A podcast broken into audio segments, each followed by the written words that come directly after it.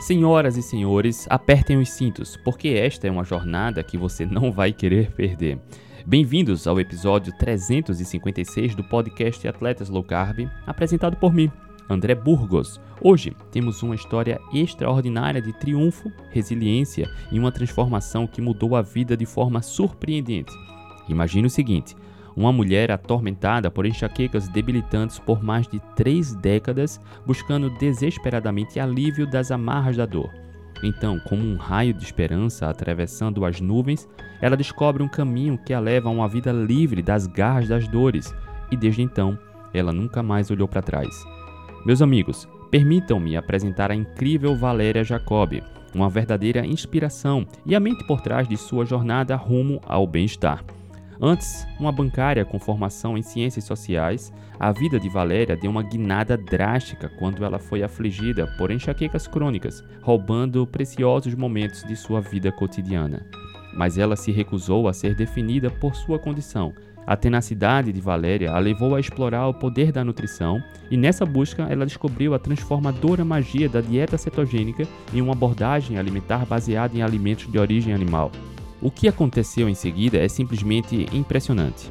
Valéria não só disse adeus às suas enxaquecas, mas também recuperou seu entusiasmo pela vida, tornando-se assim um farol de esperança para inúmeras outras pessoas. Nesse episódio fascinante, Valéria nos leva a uma cativante jornada, compartilhando seus profundos conhecimentos, experiências e a ciência por trás de como essa mudança na alimentação pode ser um divisor de águas no controle das enxaquecas, suas visões deixarão você com uma nova apreciação pelos milagres da nutrição e pela incrível resiliência do espírito humano. Mas espere, ainda tem mais. A história da Valéria não é apenas sobre sua vitória pessoal. Trata-se da capacidade de você assumir o controle da sua saúde e bem-estar. Portanto, seja você uma pessoa que sofre com enxaqueca ou apenas busca otimizar sua saúde e qualidade de vida. Este episódio é um verdadeiro tesouro de sabedoria que você não vai encontrar em lugar nenhum. Prepare-se para ser emocionado, inspirado e cativado. Juntos vamos descobrir a magia que pode mudar vidas, desvendando os segredos para vencer as enxaquecas e continuar uma vida de qualidade incomparável. Você está bem animado, não está? Eu sei que sim, porque eu também estou.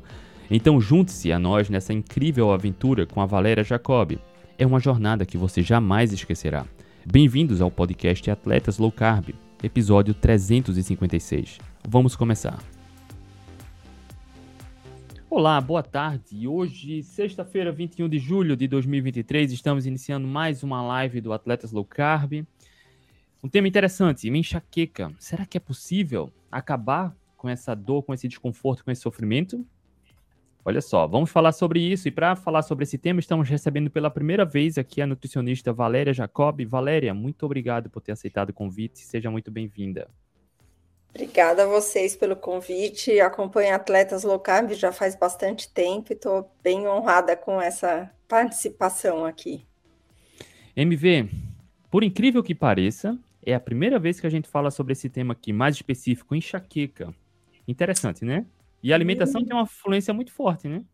Muito, né? Quem estuda esse campo aqui da alimentação low carb, da comida de verdade, sabe que a dieta cetogênica, principalmente, tem um papel muito importante aí na, na, remissão né, da enxaqueca, retirada do glúten, principalmente, também já ajuda muito.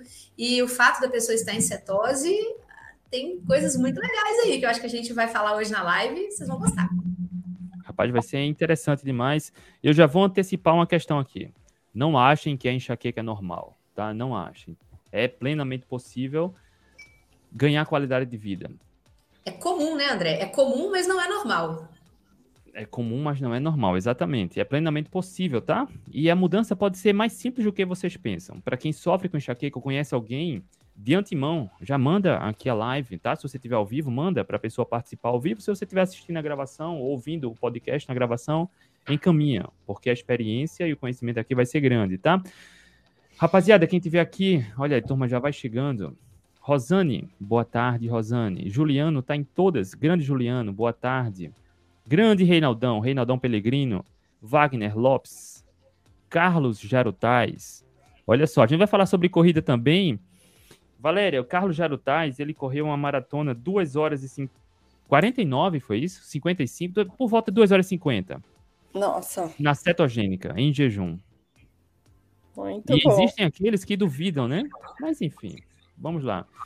Para quem estiver aqui e quiser participar, deixa sua pergunta, deixa sua dúvida. Se quiser colaborar, se conhece alguém que sofre de enxaqueca, compartilha, tá? Que vai ser interessante. Olha só, Valéria, eu fiz uma pesquisa há um tempo sobre enxaqueca e vi que 15% da população mundial sofre de enxaqueca. No Brasil, mais de 30 milhões de brasileiros sofrem de enxaqueca. Então é muito mais do comum do que a gente pensa. Com certeza. E a, e a Valéria sofria bastante enxaqueca e resolveu isso. Mas antes de a gente chegar nesse ponto, Valéria, para quem ainda não te conhece, nossa audiência que está aqui, quem é a Valéria? Onde mora? O que faz? Qual a sua especialidade? Conta um pouco para a gente. Vamos lá. Eu, é, eu moro em São Paulo. Na verdade, eu me formei nutricionista faz pouco tempo, né, recentemente, porque a minha mudança começou faz sete anos e meio, que foi quando eu descobri a low carb, né? É, antes disso, eu sou formada em administração e ciências sociais, trabalhei em banco, é, depois trabalhei como tradutora de inglês por um bom tempo, por uns 10 anos, eu, eu trabalhei como tradutora de inglês para, na verdade, fazendo versões para de artigos é, científicos para serem publicados em revistas internacionais. Trabalhei por 10 anos nisso.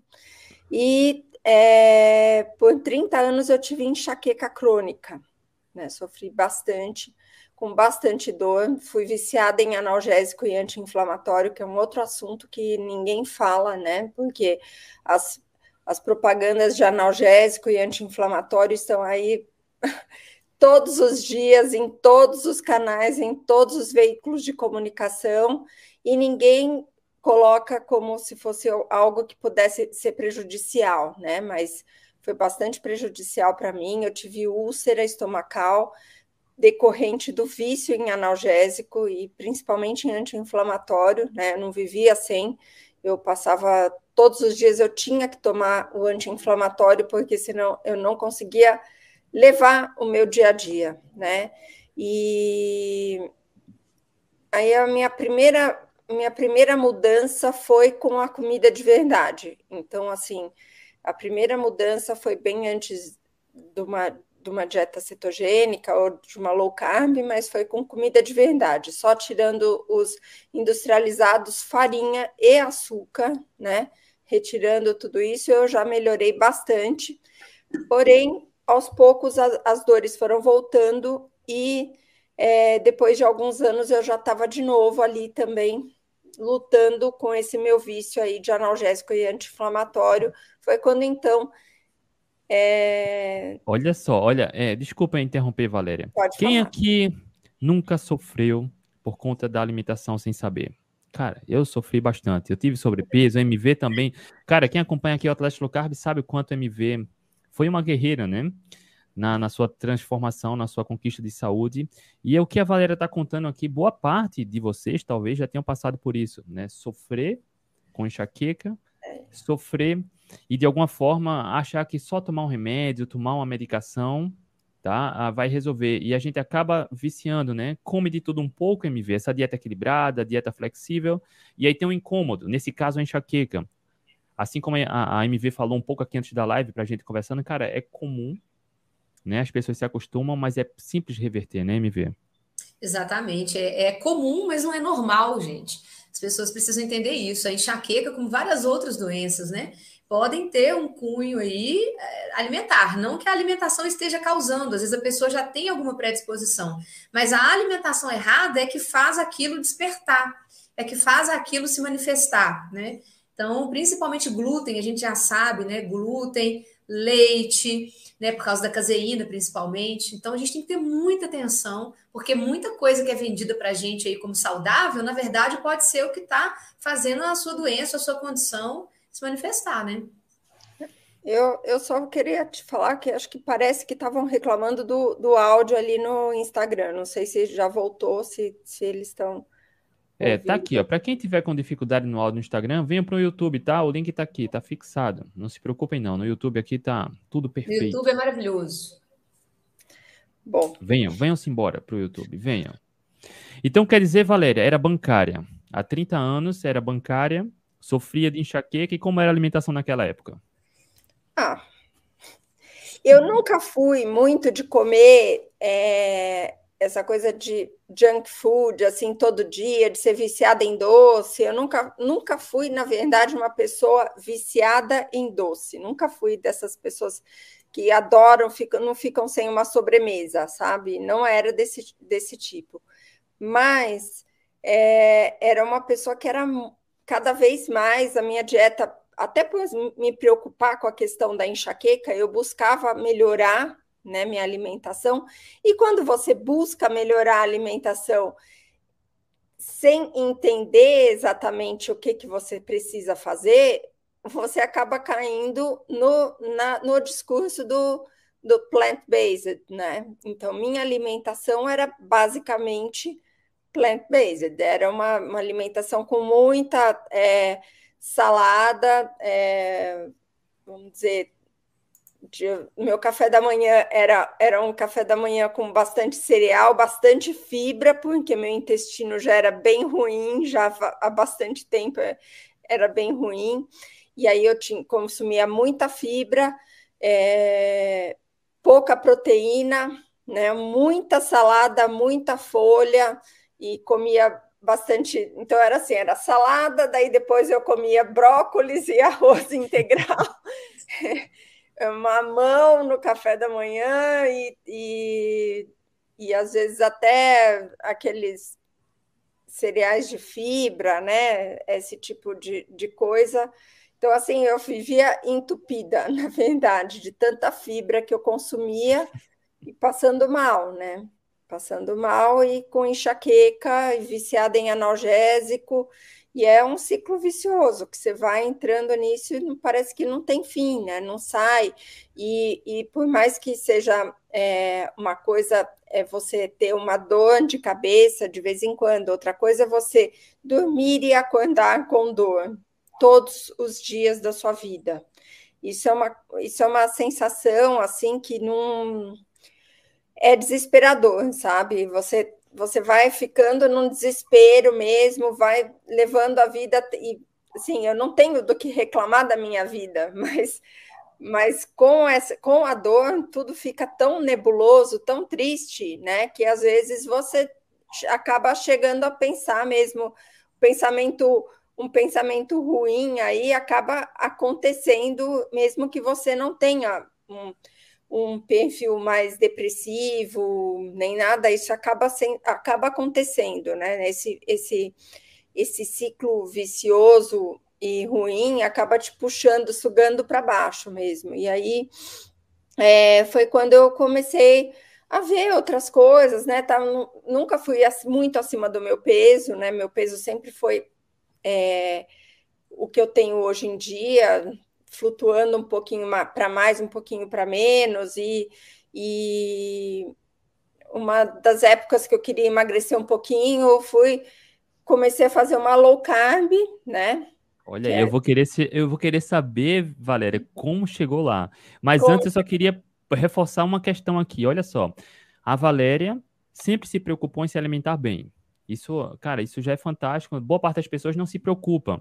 E tá tudo bem, tá? É, é escolha. Mas olha só, MV, a Valéria se preocupava em se alimentar bem, logo ela priorizava vegetais e fibras. A culpa não é dela, porque o marketing é muito forte sobre isso.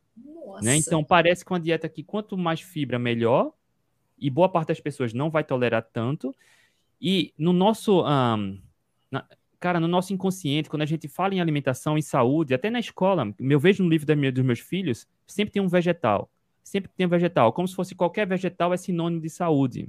Não estou falando mal de vegetais, mas a gente acaba entendendo isso e quando vai fazer uma escolha, prioriza vegetais. E a Valéria estava com alimentação rica em cereais, em fibras, e, cara, a enxaqueca dela estava desespero. Então, o marketing é muito forte sobre isso, né, MV?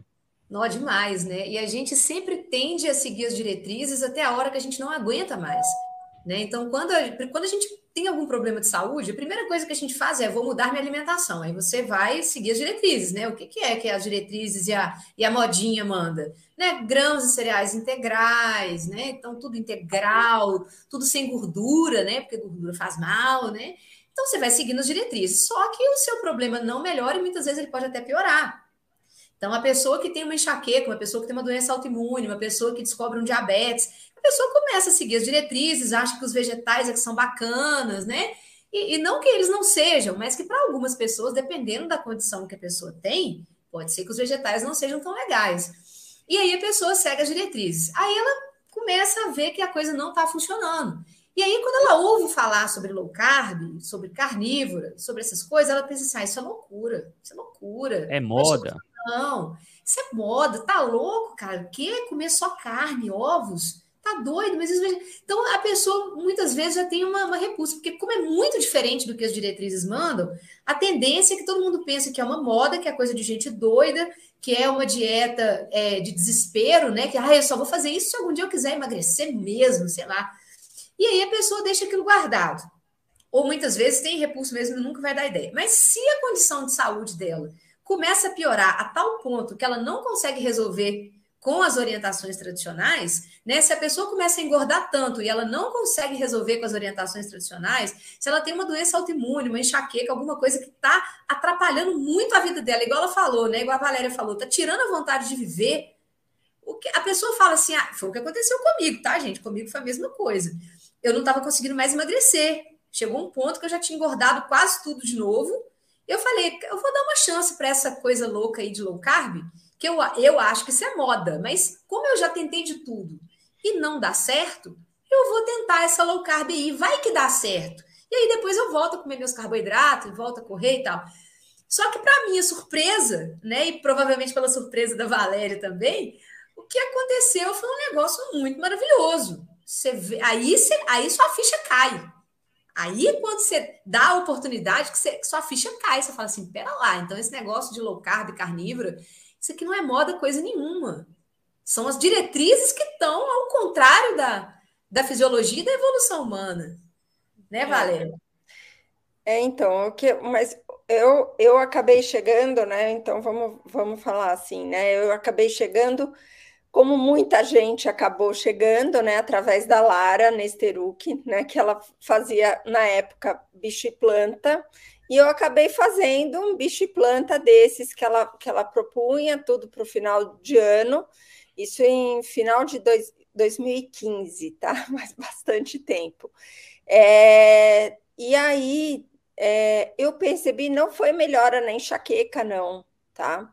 O que eu percebi foi uma melhora na inflamação. Eu percebi que reduziu um pouquinho a celulite e aquilo me chamou a atenção. E aí eu pesquisei, fui pesquisar no Dr. Google e fui atrás e fui atrás de enxaqueca e inflamação com as palavras em inglês e daí que foi que eu acabei chegando num livro do que chama My Migraine Miracle do Dr. Josh Turknett, é um neurologista americano né, que ele também tem enxaqueca, ele e a esposa sofrem de enxaqueca, e ele escreveu esse livro, é, eu acho que foi um pouquinho antes, em 2013, 2014, em que ele propunha para quem tinha mais do que 10 dias de dor, né, por mês, o meu era todo dia na época, ele propunha uma dieta cetogênica, e aí que foi que eu já estava já no desespero, já não sabia mais o que fazer. Eu falei, eu vou, né? Já, já comecei com essa low carb, tudo bem, a, a fazer a low carb já estava indo. É, eu comecei a fazer então uma dieta cetogênica em 2000, comecinho de 2016.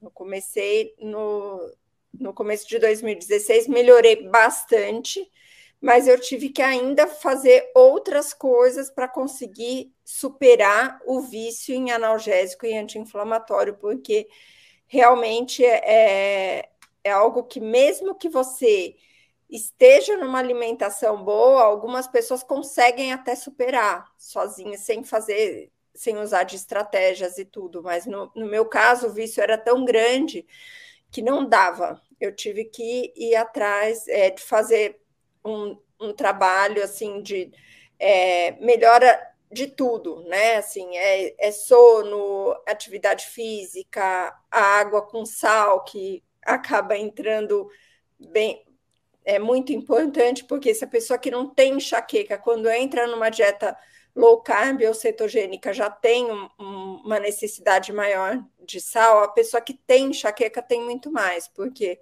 é, são pessoas que têm, acabam urinando mais do que a média e acabam perdendo mais eletrólitos que a média, e é bem importante esse uso também da água com sal. E eu fui fazendo tudo isso e em 2016 mesmo, em pouco tempo, né, pouco tempo depois, eu já já estava bem melhor da enxaqueca. O que você fala bem melhor, Valéria? Porque até onde eu entendo era diariamente. Você dormia com enxaqueca, acordava é. no... E aí, nesse quesito, bem melhor para você, o que significou? Então, aos poucos, isso foi melhorando cada vez mais, tá? Aumentando tenho... o intervalo entre as crises. É, aumentando o intervalo de, de, é, de dor aí, mas o que, o que tinha é que eu, é, eu fui ficando. Eu, eu, eu tenho enxaqueca com aura, tá? Eu sou. sou é, são poucas pessoas das que têm enxaqueca que têm enxaqueca com aura. O que, que é aura, né? Da enxaqueca? A aura é quando a, a pessoa vê uns pontinhos luminosos. Tem algumas pessoas que acabam tendo uma. É, visão parcial acaba que uma parte da visão fica, fica apagada, né? Ou fica é, distorcida. No meu caso, são pontinhos luminosos, né? Então, assim, quando acontece de, de, de aparecer essa aura, é, a gente já sabe, quem tem enxaqueca e que tem enxaqueca com aura, sabe que isso é um prenúncio de uma dor terrível, terrível. Você sabe que já era, você vai ter que ficar largado no quarto escuro porque não tem solução. É, hoje em dia eu já não tenho nem mais aura, mas aos poucos o que foi acontecendo foi que aquela aura que eu tinha, que era uma vez a cada 15 dias, ou às vezes até mais frequente que isso, ela foi diminuindo para ser uma vez por mês, né? Depois foi ficando sem dor, né? Então vinha a aura, mas não vinha a dor. E hoje em dia já não tenho mais nem aura, faz algum tempo que eu já não tenho mais aura, né? Nossa, que bom. Mas, é. Imagina assim, época... de produtividade, o que, que você ganhou de produtividade na sua vida, de absenteísmo, né? De você deixar de, de trabalhar para poder produzir. Cara, você tem vida agora. Eu fico é. pensando isso impactou na sua vida, assim. Com certeza. É, é uma mudança muito grande. E aí, o que, que aconteceu também? As pessoas começaram a vir me, me procurar, né? Porque todo mundo sabia que eu sofria com enxaqueca. E as pessoas começaram a vir me procurar para saber o que, que eu tinha feito. E foi então que eu resolvi começar a estudar para poder ajudar as pessoas melhor, porque não é uma coisa o que funcionou para mim, que daí eu simplesmente vou passar para qualquer para outra pessoa, né? E aí, na época, eu resolvi fazer o curso do Mark Sisson de, é, de coach de saúde, né? Que é o Primal Health Coach. E eu fiz o curso dele e comecei a ajudar as pessoas, e um pouco depois resolvi, então, como acaba que a orientação passa pela, pela nutrição, né? E eu resolvi então estudar nutrição para daí poder ajudar com mais propriedade, vamos dizer assim, né? Muito Olha legal. aqui, ó, a doutora Aline, a Aline também é médica, né, oncologista, ela já fez uma live aqui com a gente, e é também uma grande entusiasta de uma cetogênica carnívora, né? Comentou aqui, pessoas com enxaqueca são consideradas neurologicamente incapazes, atrapalha trabalho, vida, dia a dia. Eu não sofro, mas, cara, eu imagino que seja terrível, né? Qualidade de vida, cara, muito comprometida, né? E do ponto de vista neurológico, MV, há quanto tempo já se sabe que a cetogênica tem um efeito positivo? Olha, talvez não na enxaqueca, mas na epilepsia já desde 1922, né? Há mais tem de 100 anos. Mais de 100 anos. Você sabe que o primeiro estudo é, com dieta cetogênica para enxaqueca é de 1928. Olha, Olha tá só. vendo? Há Também aí quase, quase batendo é, 100 anos, né? Eu e... fiz até uma, um trabalho de iniciação científica para a faculdade, né? É, englobando todos os estudos científicos que tinham na época, e já era bastante significativo. Hoje em dia, de lá para cá, é, estudos sobre enxaqueca para dieta cetogênica tem a cada a cada ano, a cada mês tem, tem estudo novo saindo. Então é, é. Bastante, são bastante estudos que comprovam a melhora da dieta cetogênica para enxaqueca. Não necessariamente a pessoa que tem enxaqueca vai precisar entrar numa dieta cetogênica, né? Como eu mesmo falei lá no livro do Dr. Josh Tucknet, ele fala que é, ele colocava para quem tivesse dor acima de 10 dias por mês, né? O que na, naquela época eu achava que, nossa, se eu tiver 10 dias de dor por mês, eu tô tão feliz. Que isso, cara? Caraca! Né? É uma loucura, mas assim, é que as, é que as pessoas é, se enganam, né? Achando que ter um, dois dias, dois dias de dor por mês, que não seja. Dois dias de dor por mês já é uma enxaqueca crônica, já é considerado, né? Dois, acima de dois dias por mês, já é considerado enxaqueca crônica. Então, às vezes, as pessoas é, não consideram o quanto que isso é limitante, né? Você perder dois dias por mês, três dias por mês da sua vida, né? O quanto que isso pode te atrapalhar. Nossa, né? eu não gosto de ficar nem dois dias gripada, quanto mais dois dias na cama. É, é impressionante. Imagina você sentir dois dias sentindo dor, dor, dor e não consegue fazer nada, dor. não consegue sair. Cara, é. deve ser ruim demais. Deve ser ruim demais. Ó, a Valéria tá, falou do ponto de vista da enxaqueca, nem todos precisam, mas para a vida geral, nem todo mundo precisa, tá? Nem todo mundo precisa da cetogênica. Tem aqueles que se sentem melhor na cetogênica, né? Mas nem todo mundo precisa. E aí, a Valéria, por si só, já deixou muito claro aqui uma das grandes perguntas: por quanto tempo eu posso seguir uma cetogênica? Cara, em pessoas, no caso da Valéria, talvez seja o estilo de vida. Se ela sair, ela aumenta riscos de voltar às crises. Não uhum. tem risco. E não tem prazo de validade, né, Valéria?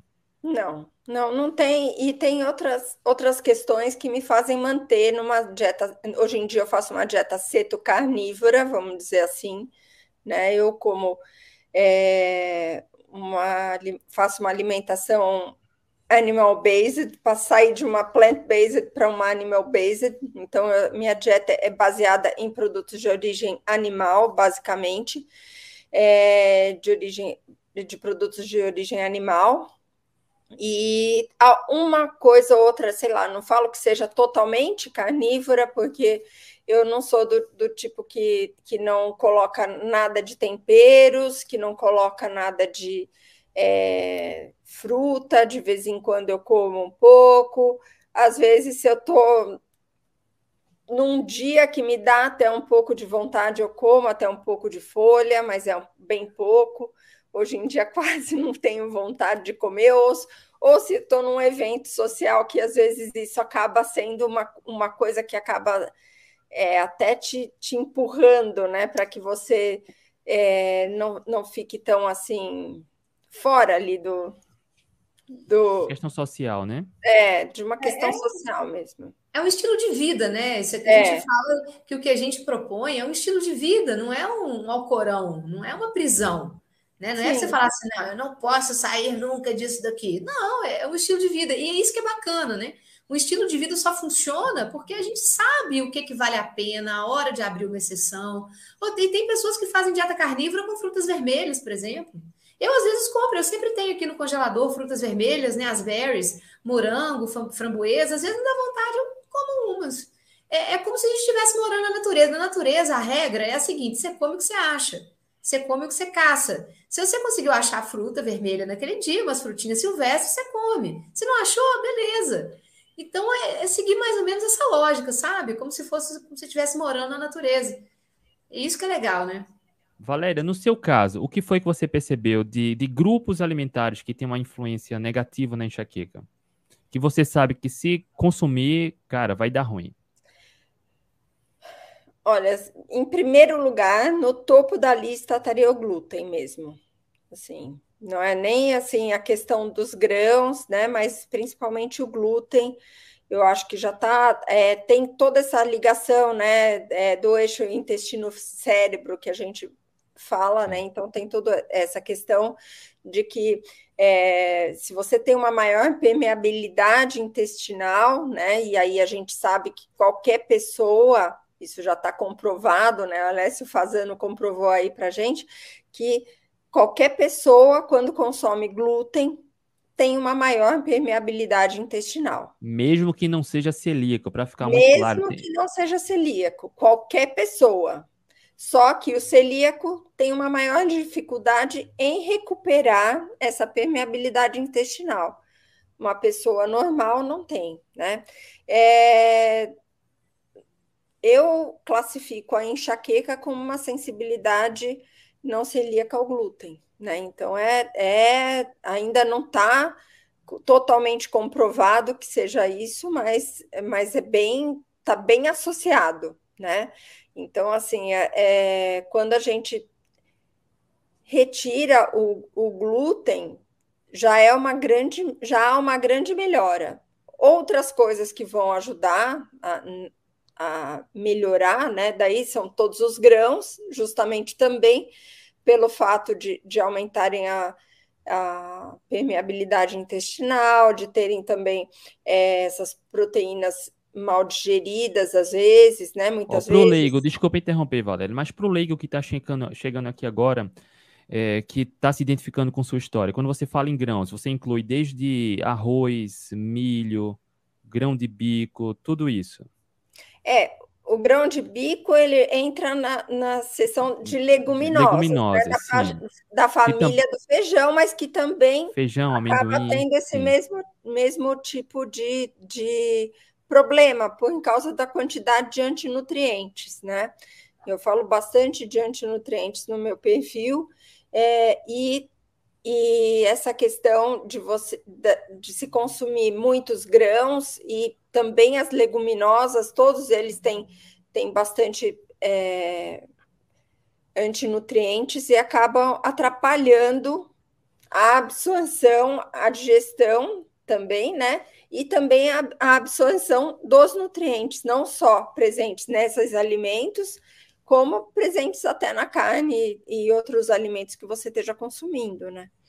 Exatamente, eles se ligam, né? Isso as pessoas não sabem disso, mas é, os fatores antinutricionais têm é, substâncias químicas que estão lá nos grãos que se ligam a outras coisas boas, né? Tipo zinco, por exemplo, o milho atrapalha muito a absorção de zinco. Sim.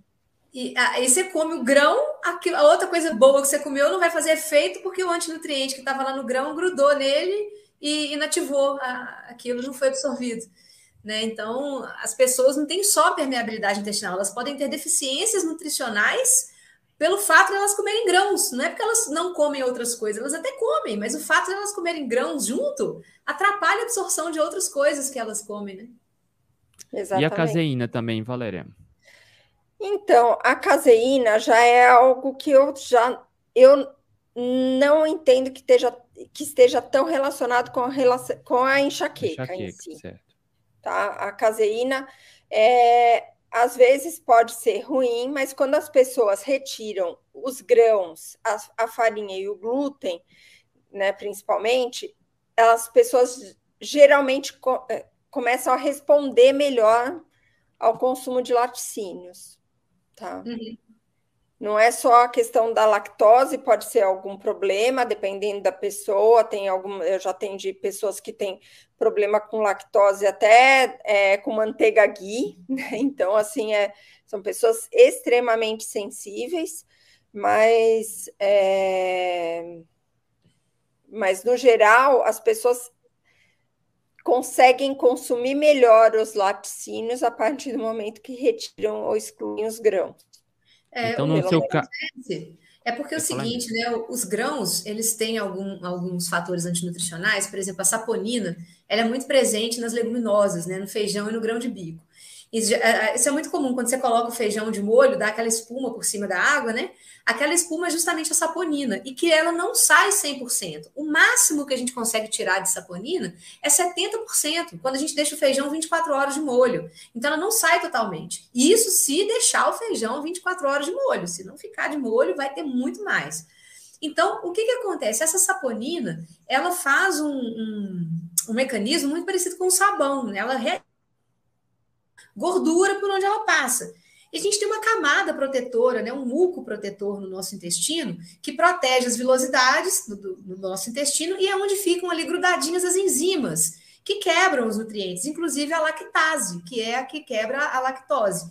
Então, quando a gente come grãos, né, muito feijão principalmente, esses antinutrientes, a saponina, eles passam lavando, eles passam retirando essa mucosa, que é o primeiro estágio da desbiose, né? Da, da, da desbiose, não, é o primeiro estágio da permeabilidade intestinal, é a retirada da mucosa. Então, quando você tira essa mucosa do intestino, as vilosidades começam a ficar expostas e as enzimas que ficavam lá grudadinhas, inclusive a lactase, elas começam a ser perdidas. Então, a pessoa começa a ter uma intolerância à lactose, não é porque ela não produz mais lactase, igual todo mundo pensa. Na verdade, é porque a lactase que ela produz não está conseguindo mais ficar grudadinha onde ela precisava ficar. Porque a pessoa consome tanto grão que aquela, aquela mucosa é retirada, a enzima vai embora e ela não consegue mais quebrar a, a lactose.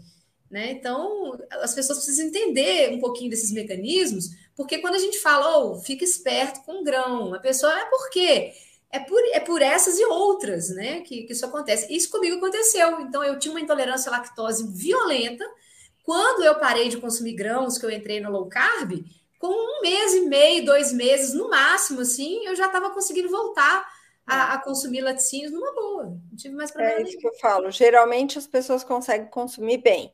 E não é só a saponina, né, que está presente no feijão que vai acabar atrapalhando. O feijão é muito rico em oxalato também. Oxalato. eu falo bastante de oxalato também no meu perfil Nossa. e é um assunto que eu tenho estudado bastante, até porque eu também acabei tendo bastante problema com isso, com essa questão dos oxalatos. E, e os oxalatos também acabam atrapalhando, né? Então, as pessoas que consomem muito oxalato acabam tendo uma dificuldade também de digestão dos laticínios, justamente porque o oxalato ele se, tem uma afinidade muito grande com o cálcio, né? Que está presente nos laticínios e acaba atrapalhando também essa essa digestão. Então, daí a gente acaba, é aquela coisa, né, que a gente acaba sempre associando o, o, o que a gente está comendo, é, então, associa com a questão dos, dos laticínios, mas quando na verdade pode ser o espinafre que você está comendo, a batata doce Sim. que você está comendo, o feijão que você está comendo, que está atrapalhando a sua digestão dos laticínios. Olha só, é... já ficou a mensagem subliminar aí, ó. O tal do suco verde detox à base de folhas verdes não é muito inteligente, não, tá? Não. Ó, Valéria, tem uma pergunta do Carlos Jarutais aqui. Como era o seu consumo do açúcar antes e como é agora? Porque, assim, é. a restrição a princípio ficou de grãos, cereais e leguminosas, né?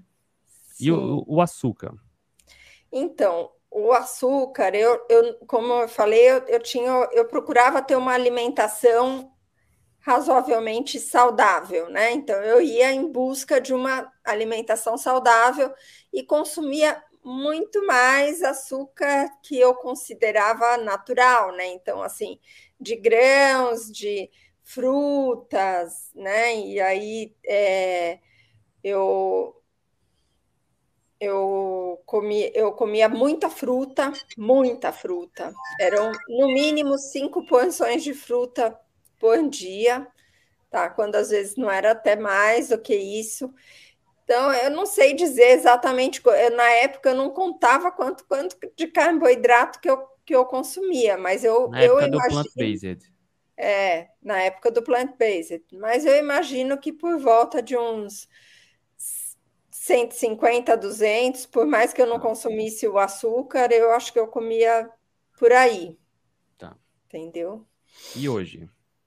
Hoje em dia. Dá um exemplo, Valéria, de um, de um dia de refeição que você tem. É. O, meu café da manhã é carne moída. Eu, normalmente, tá? Tem alguns dias que eu como ovo, mas no geral eu como é o que eu me sinto melhor, tá? É o que me sacia mais. Não é nem que eu não, ah, não, você não gosta de ovo? Ovo para mim me enjoa mais do que comer uhum. carne moída.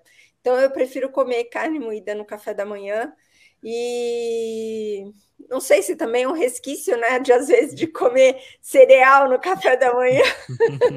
e às vezes você achar um bolzinho assim no café da manhã, eu acho prático, eu acho para mim não me enjoa, me sacia bastante, né? Meu é, pós-treino, né? Porque eu, eu sempre treino em jejum, tá? Então eu faço musculação no geral e, e, e sempre treino em jejum e e daí depois no almoço eu sempre eu como uma vez por semana, pelo menos, as pessoas me veem lá na saga do fígado, né? Então eu, eu coloco. Eu nem gosto de fígado, não, não é uma coisa que eu goste, mas eu, eu vou.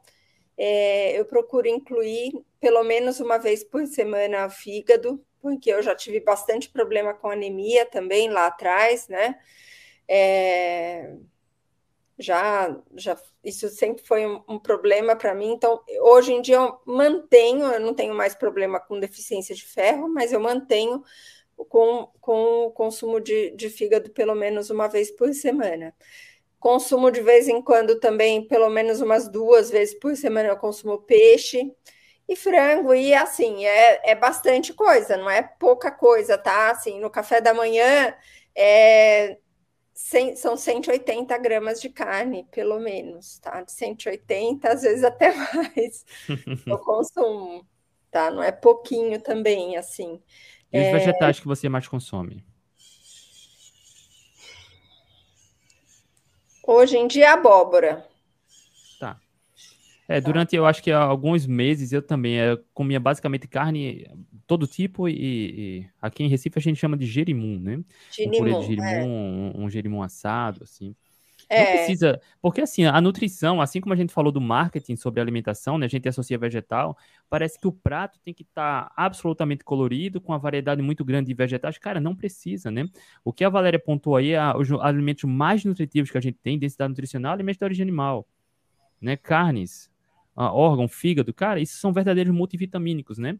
Os vegetais ajudam para que a gente varie textura, sabor, tem até um pouquinho de fibra que está tudo bem, né, Valéria? Mas assim, não supervalorizar também nem tanto, não. né? É, eu consumo, às vezes, eu consumo um pouco de, de couve-flor também, eu consumo, é, como eu falei, eu não, não fico me importando tanto que tem, às vezes, de, de, tempero, às vezes é um alho, cebola, às vezes pode conter também na, na, na minha alimentação, às vezes até outros é, temperos, né, tipo especiarias, algumas especiarias que coloca ali na carne para deixar um pouco mais saboroso, mas eu consumo bastante laticínio, né? Consumo bastante é, iogurte, principalmente, e alguns queijos.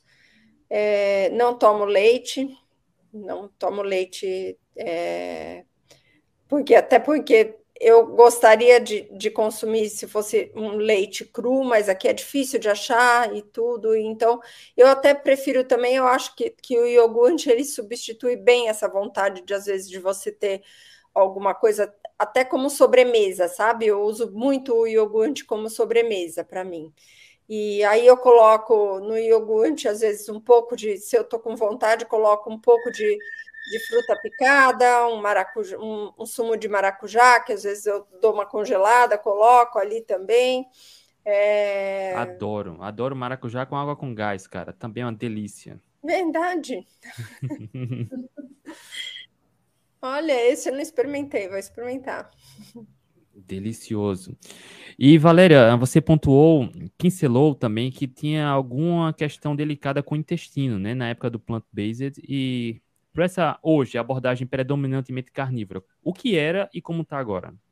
Bom, aí então eu passei por essa minha jornada aí é, da enxaqueca, que eu melhorei bastante. Logo no primeiro ano, melhorei bastante mesmo, tanto que eu comecei a ajudar outras pessoas, mas fui melhorando ainda mais ao longo do tempo, né? É, o que eu falo de melhorar bastante, né? Que você até perguntou, eu acabei não falando mais da, da questão da enxaqueca com aura e acabei não, não falando que é, em, até em cinco, seis meses por aí eu já estava é, sem dor diária, já estava com uma ou outra dor pontual, assim, mas bem mais fraca, e Maravilha. eu conseguia controlar as dores, eu comecei a conseguir controlar as dores e não precisar mais nem de analgésico e anti-inflamatório. Então, hoje em dia, mesmo que eu tenha dor, é difícil eu precisar de um analgésico de um anti-inflamatório, então eu tirei totalmente da minha vida. É, mas analgésico eu tomo, assim, precisa estar tá muito, muito difícil mesmo, numa situação que não estou conseguindo controlar tá? E aí, só que meu intestino continuou ruim, né? Que eu falei que eu já tinha um problema, enchia de fibra, comia muita fibra, e mesmo numa dieta cetogênica, eu estava com muitos problemas digestivos, assim, né? Não tinha, tinha uma, uma dificuldade de digestão muito grande, é, e minha alimentação já era bem restrita. Então, só para ter uma noção, eu, na época, estava consumindo 11 gramas de carboidrato por dia e com uma, uma digestão péssima, o intestino que não estava funcionando, às vezes precisando tomar um monte de, de, de suplemento para tentar, para conseguir ir ao banheiro, né? E, e foi então que eu comecei a, ouvir falar da dieta carnívora, isso foi final de 2017, né, no programa do Joe Rogan lá, que o, o Sean Baker apareceu, que acho que foi a, que a maioria das pessoas acabou sabendo de uma dieta carnívora, mas eu demorei até meados de 2018 para entrar numa dieta carnívora, porque a gente sempre fica com aquela coisa, mas será que que vai dar certo, mas será que funciona? Mas será que não vou? E será que. E eu fiquei estudando muito é, até saber como é que eu deveria fazer. Entrei nos grupos para me informar como é, que, como é que era a melhor forma de fazer, né? Como é que, como é que uma pessoa que está começando numa dieta carnívora precisa fazer, o que, que pode acontecer.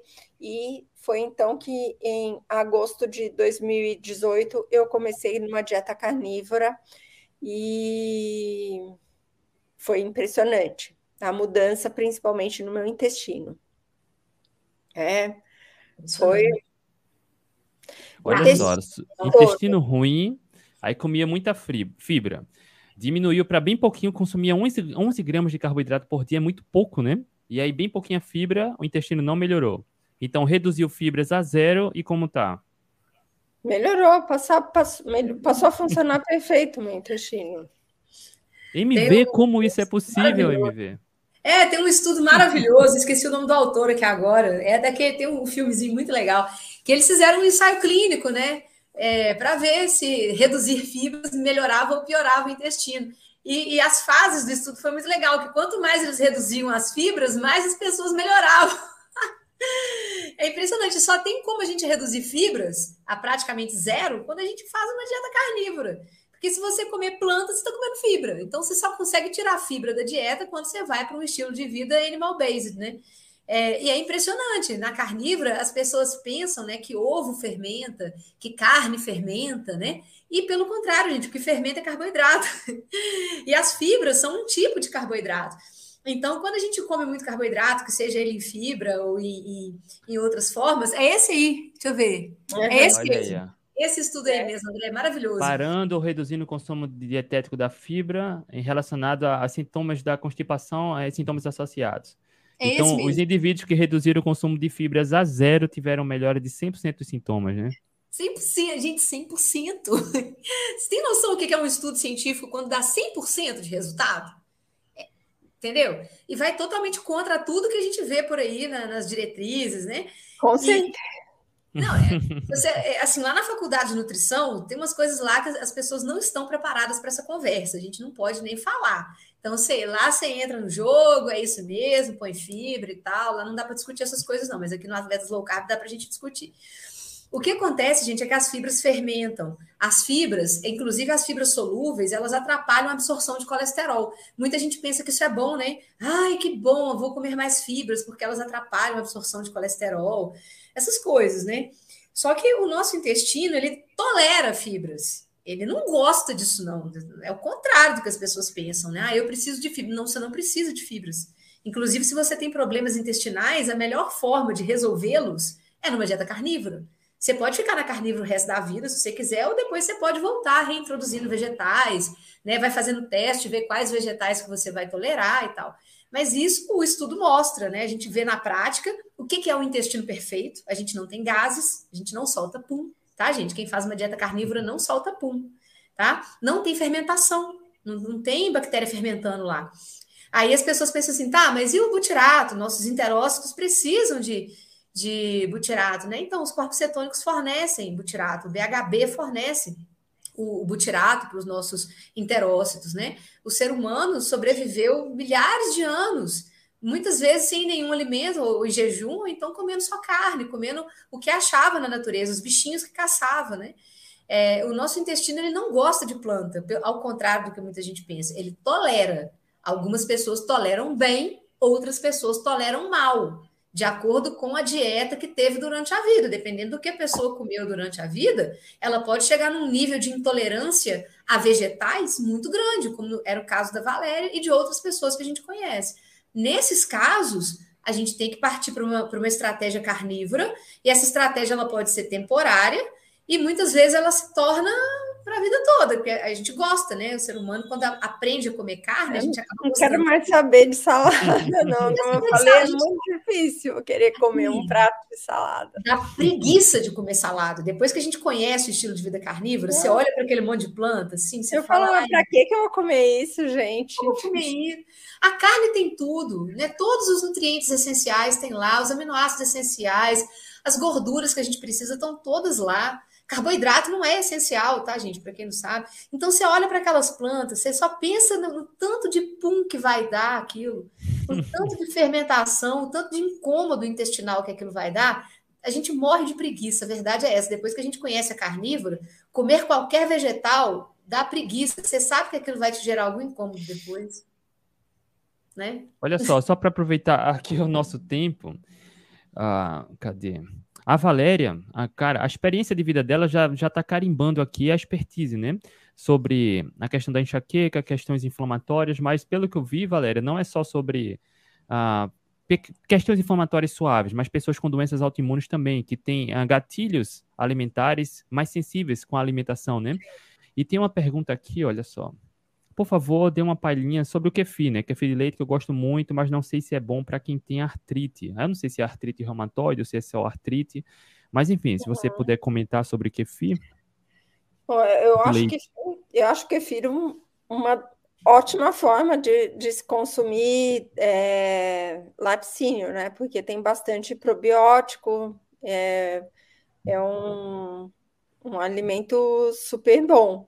Eu acho que não tem problema nenhum. Aí a artrite tem muito a ver também com essa questão de oxalato que a gente estava falando, né? Porque uhum. os oxalatos, quando a gente consome, eles, quando a gente consome em excesso, que é muito fácil de se consumir em excesso quando a gente está consumindo plantas, né? Seja qualquer quantidade, seja você não precisa nem ser vegetariano ou vegano para daí às vezes consumir uma grande quantidade de oxalato, se você consome muita batata, se consome muito polvilho, né? Suco verde. Suco verde, então, daí é, é essa outra moda que tem agora, né, de consumir é, leite vegetal, né, Nossa, leite de castanhas, é, e aí você vai se, se, se você come esse tipo de, de coisa, consome esse tipo de coisa, provavelmente a artrite tem muito mais a ver com isso do que o kefir. O kefir não vai fazer mal, o kefir ele vai te ajudar, vai, vai, é um alimento bom, né? Assim, tem pouca, dependendo do tempo de fermentação, ele vai ter pouca lactose, é, e, e até mesmo quem tem problema, bastante dificuldade de consumir é, laticínios por causa da lactose, se for, se for consumir um, um kefir fermentado por 48 horas, a pessoa não a pessoa tolera muito bem, sabe? Consegue consumir muito bem. É que ele fica bem azedinho, mas é o jeito dele, né? É de... O, é, essas doenças inflamatórias todas têm muita relação com vegetais, muita relação. Né? Quando, a, quando a pessoa tira grãos, já costuma dar uma melhorada muito grande, né? Porque aí sai glúten, sai gliadina, sai avenina, né? Sai todos os oxalatos, fitatos, sai tudo. Quando você tira grãos, já melhora, tipo assim, 70%. Aí você analisa, pô, melhorou, zerou ou continua tendo algum problema? Né? Aí vale a pena, talvez, tentar uma estratégia carnívora. Né? Por exemplo, uma coisa que, que a gente não falou, né? Os corpos cetônicos, eles são anti-inflamatórios. O BHB, o beta-hidroxibutirato, ele inibe um inflamossomo que a gente tem no nosso corpo, que é o NLRP3. Então, os corpos cetônicos, por si só, eles já têm um efeito anti-inflamatório, que age tanto na enxaqueca, que age em doenças inflamatórias em geral, que age também na epilepsia, e em vários mecanismos que, que têm a ver com inflamação, os corpos cetônicos agem nesse sentido, de diminuir a inflamação. Então, seria interessante, eu acho que no primeiro momento, para quem tem artrite, tentar uma cetogênica, né? Se não funcionar 100%, aí eu acho Olha que vale a pena tentar uma dieta carnívora. Artrite, reumatoide, reumatoide, tá? É, que é uma doença autoimune, né? E aí, a minha esposa, a minha esposa tem, né? Ela não cura, mas entra em remissão. É, entra em remissão. É, tem o protocolo autoimune, né? Que ele costuma funcionar bastante para quem tem é, doenças autoimunes, e aí é muito mais coisa do que só. Então, às vezes, claro que uma carnívora seria, é, vamos dizer assim, o mais uma dieta de eliminação, o, o, topo da dieta de eliminação, né? Mas o, o protocolo autoimune, que as, muitas vezes eu acabo usando até junto com um, uma dieta cetogênica e acaba sendo bem restrito mesmo, porque as pessoas Sim. daí não podem consumir bastante, é, tem vários é, temperos que não podem ser consumidos, às vezes até é, tomate não pode consumir, né, numa, num protocolo autoimune, então tem bastante, bastante coisas que a gente precisa retirar para daí a pessoa melhorar. A minha esposa, ela tinha, na, tem, né, só que não está manifestando, nas articulações das mãos, chega um momento que ela não conseguia dobrar mais. E aí, olha só, só para a gente resumir a história, chegou um momento que ela rompeu o ligamento do tornozelo, ela tinha uma alimentação equilibrada, né, comendo tudo um pouco, até que ela ficou na cama dois meses, não andava e eu fiz todas as refeições dela. E eu me neguei a dar açúcar e farinha. Em dois meses, a médica tirou o, o remédio biológico, entrou em remissão e ela não toma mais remédio. Só comendo mais comida de verdade, tirando agentes inflamatórios, tá? Então, é plenamente possível Tá? E é claro que algumas pessoas vão ser mais sensíveis que outras, existem protocolos bem mais agressivos, como o que a Valéria está falando, o que eu acho mais indicado logo de início, você tirar tudo que pode ser um causador de inflamação, mas, cara, na grande e enorme maioria dos casos é plenamente possível entrar em remissão, tá? É, Para a gente aproveitar o nosso tempo aqui, o Juliano perguntou, Valéria, sobre bebida alcoólica, você consome alguma? Olha, eu consumo vinho mas bem raramente, e é numa quantidade bem pequena. Tá? É assim, eu consumo sim, eu consumo, mas não é não é com tanta frequência assim, não. É, e, e o volume é cada vez menor até, minha tolerância diminuiu bastante. E só voltando aqui, olha aí, já respondido aí, tá? Ah, teve hoje, inclusive, MV, alguém comentou em algum vídeo do YouTube do Atlético Carb que alguém estava melhorando de uma doença autoimune. E a pessoa tinha artrite reumatoide também, eu não sei nem se é essa pessoa, acho que foi alguma mulher lá, e ela achava que não que comer carne inflamava. A maioria das pessoas acredita isso, né? Que carne é inflamatória. Se você que chegou aqui agora está olhando a história da Valéria, assista esse vídeo quantas vezes for preciso. Ela saiu de uma plant-based para uma animal-based. Ela tirou o excesso de vegetais. Ela não tirou vegetais 100%, mas ela tirou o excesso. A base e alimentos de origem animal. O que a Valéria não consome ela é mais sensível do que a maioria das pessoas, tá? É, grãos, cereais, leguminosas, né? Então é basicamente isso, sem processado e ultraprocessado. Vegetais de baixo amido, né, em linhas gerais, e basicamente carnes e ovos, tá? A MV foi atender ali o interfone. E para a gente estar tá na reta final, Valéria, queria deixar registrado aqui como a gente se comunica muito com atleta. Na sua época de animal, de plant-based, você também corria, não era isso? E tomava gel e não dava bem. Conta um pouco para a gente. Não, não dava nada bem. Bom, eu, além de ter enxaqueca, né? Então, eu na época que eu corria, eu ainda estava. É, ainda tinha bastante é, enxaqueca e e estava, como você falou, eu consumi uma dieta, uma dieta orientada por nutricionista tradicional, né? Então, assim, eu não, eu, eu corri três meia maratonas orientada por um, por um nutricionista esportivo também na época, mas passando muito mal, né? Então, assim, é, eu acabei tendo bastante problema intestinal, inclusive durante as provas, com uma dificuldade assim grande, né? Porque era começava a, a correr e, e tinha que uhum. ir atrás de, de, um banheiro, e é bem difícil, porque você está ali na prova, você tem. Você se, você se programou todinho para aquela prova para conseguir ter uma performance legal, e quando você chega, aquilo está você é, não consegue performar bem porque você tem que ficar parando e indo atrás de, de banheiro em banheiro, né? Que desconforto. E... Olha só, a Valéria sofria com enxaqueca, um intestino ruim e ainda tomava gel de carboidrato para correr. Obviamente não dá certo, né? E aí, muito desconforto, né? Mas conseguiu concluir três meia maratonas. Três meia maratonas, é. é uma, uma, meia, passo de mula manca, né? Eu falo, eu brinco, eu brinco, que era bem devagarinho, assim, mas eu, eu consegui correr três, três meia maratona, assim. Isso foi em qual ano, Valéria? Foi 2000 e, é, 2013, 2014, 2013. É, as evidências nessa época sobre low carb atividade física era, era, era escasso, né? Hoje Era a gente já tem muito mais informação. Acho que é a Maria Vitória. Hoje a gente já ah, tem muito mais. meu livro chegando. Olha que maravilha, ó. Olha a coisa mais linda. E se for a B12? Hum. Ah. E se for a B12? Ah! quem come, quem come carne tem deficiência de B12? Você Não. sabe que, eu, que eu, eu, vou contar que é, eu, eu sempre tive deficiência de B12 eu falei que eu, tinha, que eu tinha deficiência de ferro e sempre tive deficiência de B12.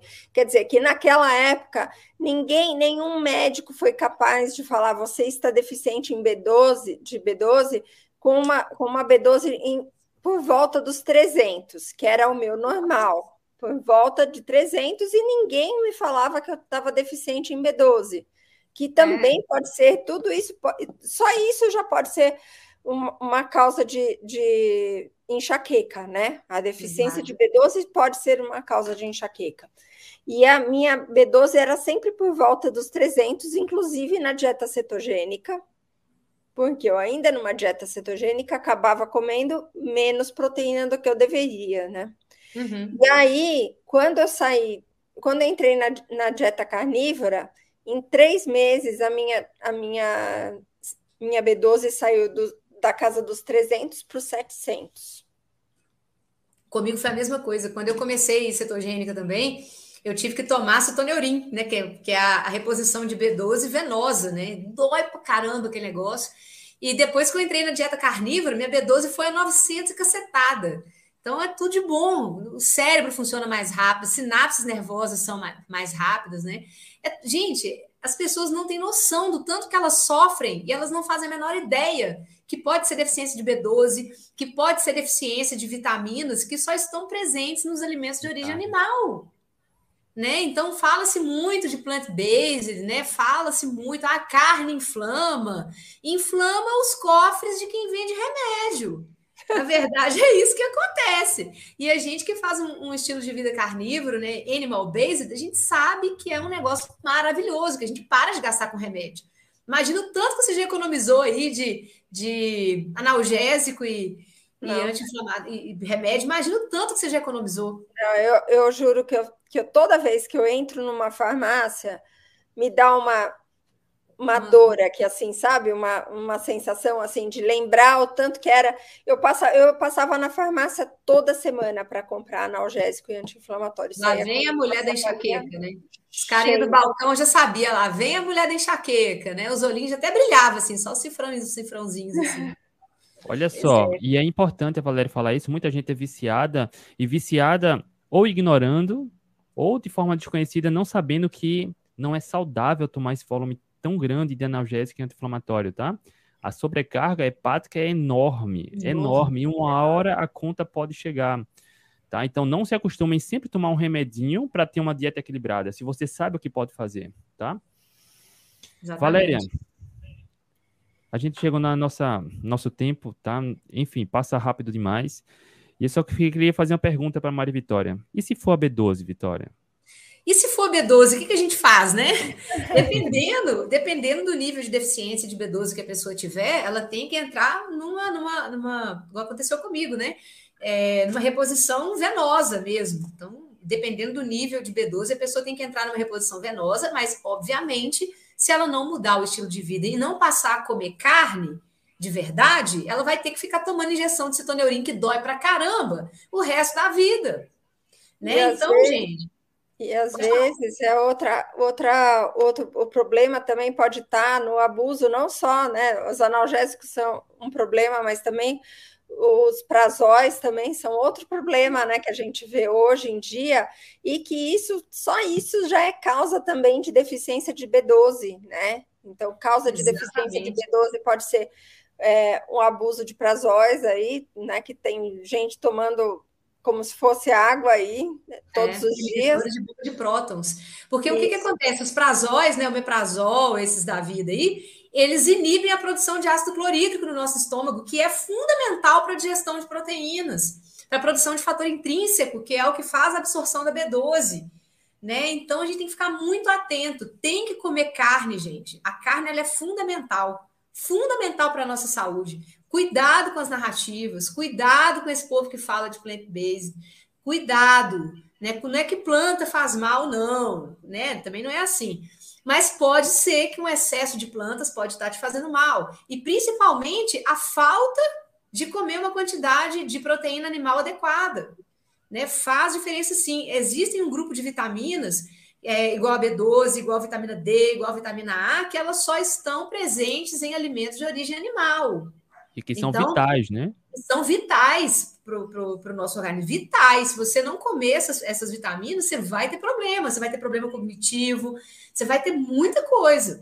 Né? Então, fica atento, porque fala-se muita coisa bonita, eles tentam te convencer de que o mundo bacana é um mundo feito de plantas, mas o, o, mundo, o mundo é cruel, na verdade. O planeta Terra, o nosso equilíbrio biológico aqui, ele é cruel. Alguns animais dependem de matar outros animais para sobreviver. E esse é o nosso caso. O ser humano, ele é um animal que depende de comer outros animais, gente. O, o mundo é cruel, é assim que funciona o equilíbrio no planeta Terra. E a gente precisa entender isso. Não, não, significa agora também que eu quero matar animais com crueldade, não é nada disso. Mas é, as pessoas precisam entender que o equilíbrio ecológico nesse planeta funciona assim há milhares de anos. Para alguns animais sobreviverem, para o equilíbrio existir, uns animais precisam comer outros. Fazer o quê, né?